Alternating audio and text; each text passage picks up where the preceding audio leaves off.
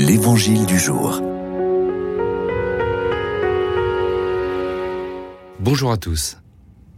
Évangile de Jésus-Christ selon Saint Luc. En ce temps-là, lorsque Jésus eut achevé de faire entendre au peuple toutes ses paroles, il entra dans Capharnaüm. Il y avait un centurion dont un esclave était malade et sur le point de mourir. Or le centurion tenait beaucoup à lui. Ayant entendu parler de Jésus, il lui envoya des notables juifs pour lui demander de venir sauver son esclave. Arrivé près de Jésus, ceux-ci le suppliaient instamment. Il mérite que tu lui accordes cela, il aime notre nation, c'est lui qui nous a construit la synagogue.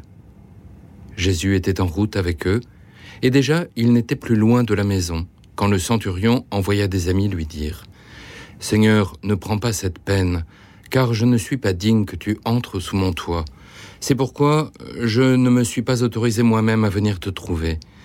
Mais dis une parole, et que mon serviteur soit guéri.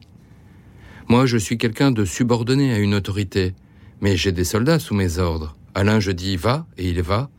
À un autre viens, et il vient. Et à mon esclave, fais ceci, et il le fait. Entendant cela, Jésus fut en admiration devant lui. Il se retourna et dit à la foule qui le suivait, je vous le déclare, même en Israël, je n'ai pas trouvé une telle foi. Revenus à la maison, les envoyés trouvèrent l'esclave en bonne santé. Deux paroles issues de ce texte nous sont bien connues puisqu'on les retrouve dans la liturgie de l'Église catholique. La première parole est ⁇ Je ne suis pas digne que tu entres sous mon toit ⁇ Voici ce que nous disons avant de communier. Ça provient de ce texte d'évangile. Comme le centurion romain, non juif, est très respectueux de la foi des habitants de Capharnaüm, à tel point qu'il leur fit construire une synagogue, dont on voit encore le soubassement aujourd'hui, comme ce centurion donc, nous ne sommes pas dignes de recevoir Jésus sous notre toit. Est-ce triste de dire cela? Non. C'est la réalité de la condition de l'homme devant Dieu.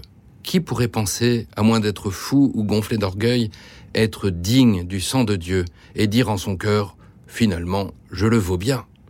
Non, personne ne peut raisonnablement penser cela. Et pourtant, Jésus lui-même veut s'approcher de notre intérieur.